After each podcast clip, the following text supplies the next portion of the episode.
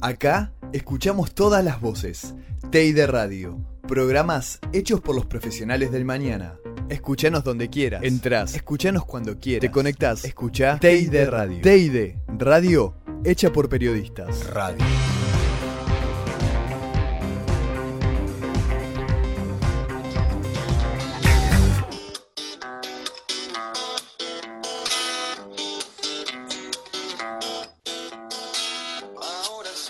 Hola, hola, ¿qué tal a todos? Bienvenidos al ciclo de entrevistas. Hoy una charla imperdible, nos damos un, lujo, una charla que tenía muchas ganas de hacer y para esto me, acompañan como siempre mis compañeros Andy y Lucila, los, los saludo rápidamente, ¿cómo están? Franquito, ¿cómo te va? ¿Todo bien? Todo muy tranquilo. Hola Franco, hola Andy, preparadísima ya. Una charla muy linda con un campeón del mundo eh, jugó en Independiente, ídolo en Independiente, pasó por España, eh, en México también es muy querido. Y un, tiene una particularidad, yo creo que es el único arquero que, tiene dos, le hicieron dos canciones. Entonces ya, a ver si él nos, cuenta, nos arranca contando un poquito, eh, jugador de selección también. Si él nos cuenta un poquito esas canciones, Luis Islas, te saludo, ¿cómo estás? Gracias por sumarte a esta charla. Hola Franquito, hola a todos. Eh, un placer, buen día. Eh, sí, realmente sí, es, un placer muy grande, ¿no? De, como jugador de fútbol, tener dos canciones hechas por, la gente, por el hincha, por el socio. Eh, la gente de Chacarita me, hizo una canción. Yo cuando escuchaba que cantaban, no lo podía creer, ¿no? Por, un montón de cosas, por, por mi corta edad, por estar jugando en un equipo profesional, estar enfrentándome a hombres de 30 años y que, la gente, que el hincha de Chaca en ese momento empezaba a cantar la canción del pulpo, era, era algo impensado. Y después con el tiempo uno obviamente fue creciendo, fue pasando de clubes, llegó al club de mis amores, al club que amo, al club donde van a estar grabados a fuego en mi vida, que es el hincha de Independiente también en un partido, toda la gente independiente empieza a, cantar una canción, a Avellaneda hay un arquero llamado Isla, se ataja todo lo que le tira, es el más grande de la Argentina. Eh, nada, yo lo digo porque para mí eh, es un placer, es un honor, y no puedo dejar de tampoco entonces cantarte un poquito la de Chaca. Vuela, vuela, vuela el pulpo, vuela en el octogonal, no le pueden hacer goles, cada vez lo quiero más. Impresionante, impresionante. increíble, más para, como decías vos, 15 años que la gente ya te haga una canción, te reconozca de esa forma, me imagino que las cosas que se te, habrán pasado por la cabeza en esos tiempos, por la corta edad más que nada. sí, sí, buena pregunta porque un chico de 15 años te podés confundir y, la verdad, yo siempre tuve los pies bien, bien puestos en la tierra, la humildad, el trabajo, el respeto. Yo a partir de los 15 años empecé a tomar el fútbol como mi trabajo. Yo lo tomé como mi trabajo siempre. Y hoy con 54 años, ya llevo 38 años en, el fútbol, ahora como entrenador, lo sigo pensando de la misma manera. Y esa, y esa prolijidad, ese eh, ser estricto en esas cosas, te llevó a un llamado a la selección también, muy joven. Y ir al Mundial te tocó también ir muy, muy corta edad para un profesional. Y sí, vos calculás, Franquito, que yo a los 17 años ya estaba en la selección argentina, pero la mayor. Y yo a los 16 y, medio aproximadamente, más o menos, ya había jugado un mundial juvenil. Entonces, yo creo que todo viene de la mano, ¿no? Si, si no hubiese tenido ese, esa forma de vida, ese respeto, esa seriedad, esa familia que me, que me acompañaba, era muy difícil saltar esos obstáculos que se me presentaban a tan corta edad. ¿Qué significó para vos vestir la camiseta argentina, como bien decías, tan, tan joven y con un gran paso, no? Es algo, es algo que no se puede explicar eh, con palabras. vestir la camiseta de la selección de tu país, en este caso la selección argentina, es lo máximo, es lo máximo que pueda apostar un deportista, porque no hay que olvidarse que nosotros somos deportistas. Y yo tengo que la esencia del deportista es entrenar para dar lo mejor y obviamente para ganar. Después puede ganar o puede perder. Pero cuando vos levantás la Copa del Mundo o cuando vos tenés la camiseta de tu país en el pecho, es algo inexplicable con palabras, pero sentimentalmente muy fuerte. Y a vos te tocó integrar una selección con unos nombres de mamita. y esa, esa selección, te quiero preguntar, el, el antes, que era muy criticada. A Bilardo le, le pegaban. ¿Cómo se vivía eso en el grupo y cómo, cómo lo llevaban? Porque adentro ustedes sabían que por ahí estaban bien. Sí, es verdad. Eh, era una selección muy criticada, sobre todo era muy criticado Carlos Vilardo, ¿no? Que yo no tengo dudas que yo como entrenador hoy digo que para mí fue el mejor entrenador que he tenido. Eh, ¿Por qué? Porque era un adelantado, era un, era un técnico que trabajaba en esos momentos sistemas que, no estaban en, la, actualidad y vos decías, ¿este qué está haciendo? Porque no, no lo veía el, trabajo en otros equipos. Sin embargo, él los trabajaba, los inventaba y esa selección salió, salimos de Argentina muy golpeado, pero sobre todo hacia el técnico, ¿no? Y cuando llegamos a México, luego de una gira previa de treinta y pico de días, nos encerramos en la concentración, teníamos un equipo bárbaro, individualmente un equipo bárbaro, y encima teníamos a Maradona en un nivel superlativo, ¿no? un nivel descomunal. Y a medida que iban pasando los, partidos, el equipo se iba afianzando, el equipo se iba haciendo muy fuerte en todo aspecto. Y bueno, como le decía recién a tu compañera, ¿no? cuando te toca levantar la Copa del Mundo, vale todo el esfuerzo necesario que hicimos todos. Y a la selección de hoy, eh, ¿Cómo la ves? ¿Qué crees que le falta? Mira, después está bien, ahora te la contesto tu pregunta, pero no hay que dejar, yo no dejo pasar tampoco otra selección que fue la del 94, ¿no? La, de, la del Coco Basile, que me tocó también estar en esa selección, una selección futbolísticamente extraordinaria. Y a la, de hoy, eh, la veo que el técnico Scaloni le ha hecho modificaciones, hay un recambio necesario para mí era necesario. Eh, lo veo bien, veo jugadores, cinco o seis jugadores nuevos que se están afianzando muy bien en lo que significa vestir la camiseta argentina, lo que Dios quiera que el técnico pueda darle la identidad futbolística. Y me parece que me permito soñar, ¿no? ¿Considerás que hoy en día los que juegan en Europa están un paso adelante de los de acá o, no hay diferencias? Eh, mirá, vos tenés que. yo te estoy hablando como entrenador. Eh, ¿a dónde vienen a buscar los europeos los jugadores? A Sudamérica, a Argentina, a, Brasil, obviamente, a Colombia, a Uruguay, a Chile. Eh, el jugador sudamericano, el jugador argentino, eh, tiene, tiene un nivel altísimo, por eso te los vienen a buscar de, los mejores clubes del mundo. Y en este momento, que ya que estabas hablando de la selección actual, con todo el recambio que hubo, todavía no tiene un arquero definido. A vos de tu experiencia, ¿quién es el que más te gusta? No, no tiene un arquero definido porque tiene dos muy buenos arqueros, es decir, tanto Armani como Andrada, y creo que Marquesini también es el tercero que están convocando. Yo no tengo duda alguna que, eh, que Andrada y Armani son los arqueros de la selección argentina. Yo no sé si Scaloni tiene ya en su mente el arquero titular. Es decir, yo te hablo, si yo sería el técnico de la selección argentina, ser un nivel tan bueno y tan parejo, tomaría la decisión en el día a día, ¿no? Estando con el jugador, estando con ellos, viéndolo eh, en el día a día y es donde tomar la decisión, pero eh, Argentina tiene, tiene, tiene el puesto tranquilamente bien cubierto. Y ahora te paso a hablar de, Independiente, que, bueno, ahora está en un momento complicado. Eh, dirigencialmente, no sé cómo, cómo lo ves vos de afuera, que también siempre mencionás que, que tenés el teléfono prendido esperando el llamado cada vez que hay un movimiento de entrenador. Mira, Franco, eh, para mí Independiente, el hincha, el socio, la institución, la historia, la camiseta, esa roja rabiosa, como digo yo, están grabados a fuego en mi vida.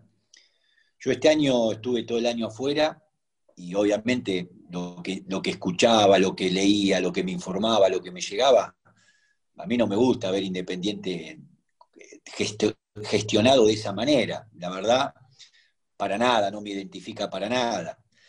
Eh, yo siempre quiero lo mejor para Independiente. Pero hoy por hoy estoy bastante lejos de esta gestión, ¿no? Bastante lejos de esta gestión porque tengo, tengo otro, otro pensamiento, tengo otros ideales para, para el Independiente que uno quiere, el Independiente que uno conoce. Desearle siempre lo mejor, eso está claro, pero estoy muy lejos de, lo que veo, de lo que escucho, de lo que me llega, de lo que vi durante todo el año. No, no. Para mí Independiente es otra cosa. O sea que suponiendo que te, que te llaman para hablar ahora, si está el puesto vacante, esperarías, según lo que entiendo. No, o vos te sentás a charlar, si es de fútbol y con un proyecto, vos te sentás y lo hablas. O con esta gente. Mira, mira, mira Franco, eh, no creo, no creo, no creo que, me llamen, porque vos fíjate que han pasado, hablaron con, yo creo que hablaron con 200.000 personas, técnico, manager, no, no creo que, pase.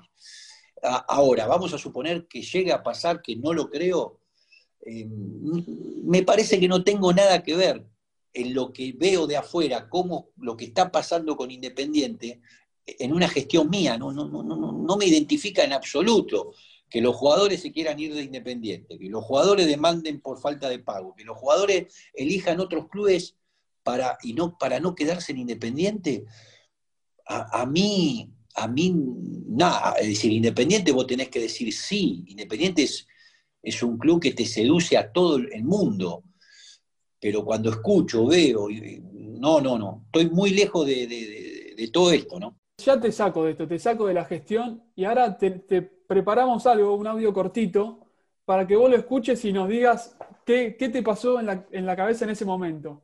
¿Qué sentiste?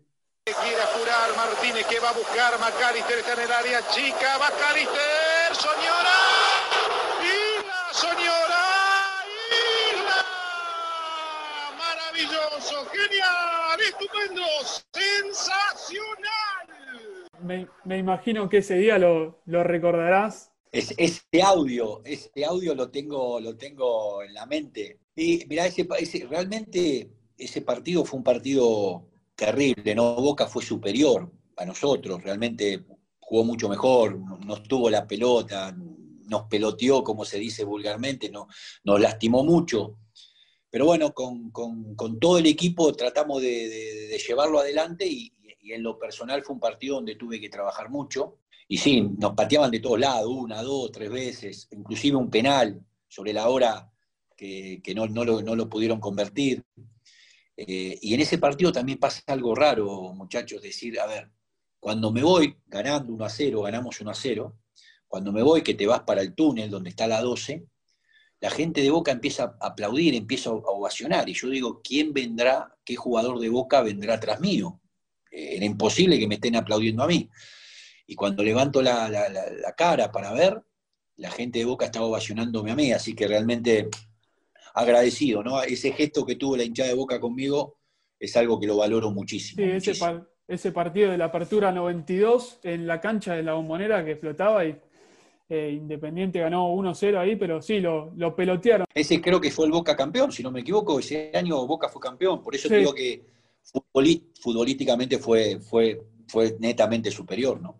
Sí, fue, fue el Boca campeón de, ese año, pero algo impensado que en más en el fútbol argentino. Una sorpresa, no, no, y hasta, sí, sí, hasta el día de hoy, Franco, porque no es normal, y, encima ganándole, ¿no? Es decir, no, era un partido, era más para que te puteen, para que te digan de todo, y sin embargo el hincha de Boca tuvo la, frialdad, la, claridad para, para reconocer algo que le gustó. Así que nada, muy bueno, muy bueno. Y ahora ya me voy a meter más en tu, en tu faceta de entrenador. Tuviste de, ayudante con el Tolo Gallego en Independiente, tuviste esa posibilidad. Y después te dirigiste con, con Diego, te diste ese, esa posibilidad, ese, ese lujo de dirigir con, con el número uno en dos, en dos equipos diferentes y lograron grandes cosas. Sí, sí, pero sí, es así como decir, tampoco quiero dejar de lado que para mí, para ser el entrenador que soy hoy, Franquito, a mí me, aportó mucho haber dirigido colegiales, español, Racing de Córdoba, Central Norte. Yo digo que el ascenso, el ascenso, y sobre todo el ascenso argentino, te potencia mucho. Entonces, yo antes de llegar a, estar dirigiendo con Gallego Independiente o estar dirigiendo Fullera, o Dorados o, Sol de América, eh, pasé por estos equipos del ascenso que, me potenció mucho, me, potenciaron mucho como entrenador. Y después sí, a ver, dirigir con Diego eh, fue un placer muy grande, porque lo que genera Diego no lo genera nadie, ¿no? eh, pero también una responsabilidad muy grande, porque por esto mismo que te digo, que les digo que, lo que genera Diego no lo genera nadie, los resultados tienen que aparecer. Entonces, era una, responsabilidad también muy grande que, los, equipos funcionen. Y gracias a Dios en Fujeira no fue bárbaro, el equipo asciende, no perdimos ningún partido en el año, salimos invicto. Después en Dorados agarramos un equipo último, muy, muy lastimado futbolísticamente, y lo llegamos a jugar la final del campeonato mexicano. Así que fueron dos experiencias fantásticas, ¿no? Y bueno, hoy me, encuentro feliz porque a mí me encontró dirigiendo Soldamérica, él lo, lo, encuentra dirigiendo gimnasia, y yo quiero que a Diego le vaya bien, lo quiero mucho de verdad, y sé que es feliz en un campo de juego, entonces realmente lo quiero mucho. Tengo una vida, no sé, hace más de 20 años que lo conozco a Diego, sé lo que siente por el fútbol, así que le deseo siempre lo mejor.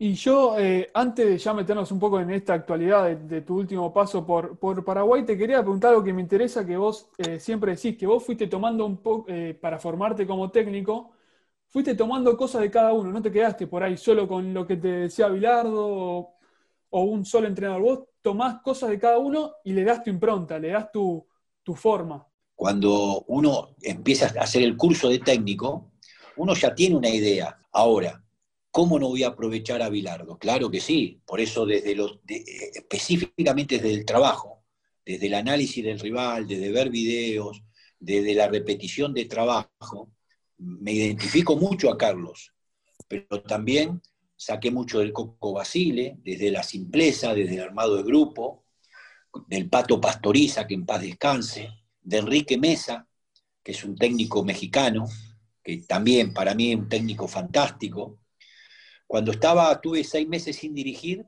después de Racing de Córdoba, yo me viajo a Europa a ver los entrenamientos del Real Madrid, cuando estaba Mourinho. Entonces, todo eso a mí como entrenador me potenció. Ahora, tengo mi idea, tengo mi forma, tengo mi estructura de trabajo, pero claro que aprovecho, aprovecho a esos excelentes entrenadores, ¿no? Yo te quería preguntar eh, por tu paso por el Sol de América, ¿no? Eh, ¿Cómo la llevaste y si te sorprendió tu salida, ¿no? Habías sacado más de la mitad de los puntos y seguías en, Copa Sudamericana. ¿Cómo fue ese paso y si te sorprendió? Sí, fue, mira, la verdad fue, fue un año muy bueno. Eh, como vos bien lo decís, se, sacó el 65% de los puntos, se, le ganó al, equipo brasilero, al Goiás en la Sudamericana, es decir, fue, algo, logramos algo histórico, ¿no? Es decir, Sol de América nunca había eliminado y conseguido eso. Se le gana 1 a 0 en Asunción, se le gana 1 a 0 también en Paraguay. Después aparece lo de la pandemia, que, que fue algo muy raro, ¿no?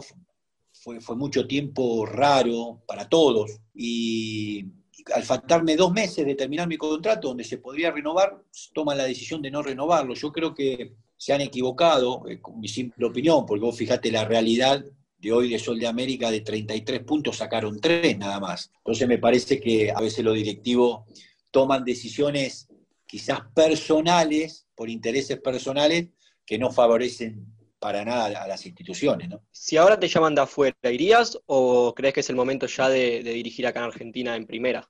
La posibilidad que ya hay algo ahí dando vueltas, sea donde sea, me pongo el buzo, el DT, el silbato y el proyecto andando. ¿Se puede saber algo o lo, o guardas todo? ¿No? No, no, no, se dice nada hasta que no tenés la ah, firma. Las cábalas, tenés, tenés te, quería preguntar eso, de, la, de las cábalas que yo sé, me enteré, va, escuché de una de cuando arrancaste, de un muñequito que tenías al lado del arco. Sí, ese era el Clemente. Era, un Clemente era un Clemente que me lo regaló un hincha independiente. Eh, y que iba y lo ponía ahí en, el arco. Pero no, no soy demasiado cabulero, no, no, no. Para, para, una cosita. ¿Es verdad eso de que cuando te hacían un gol al Clemente como que lo, lo acogotabas un poco? Echaba la culpa a él.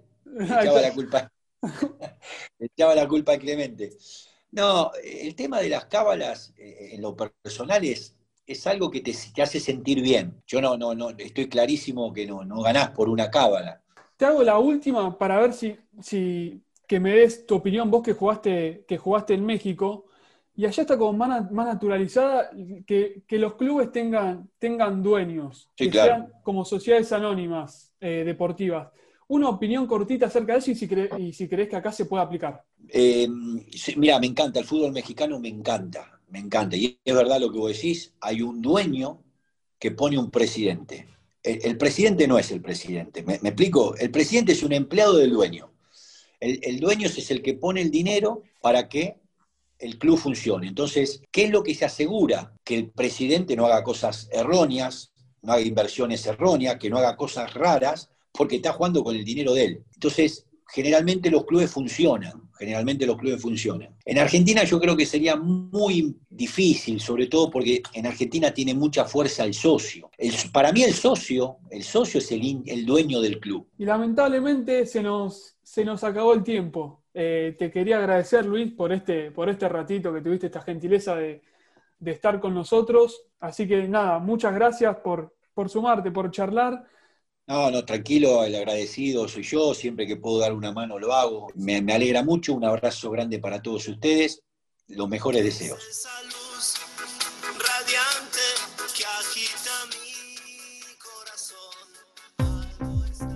Teide Radio, radio hecha por periodistas. Radio.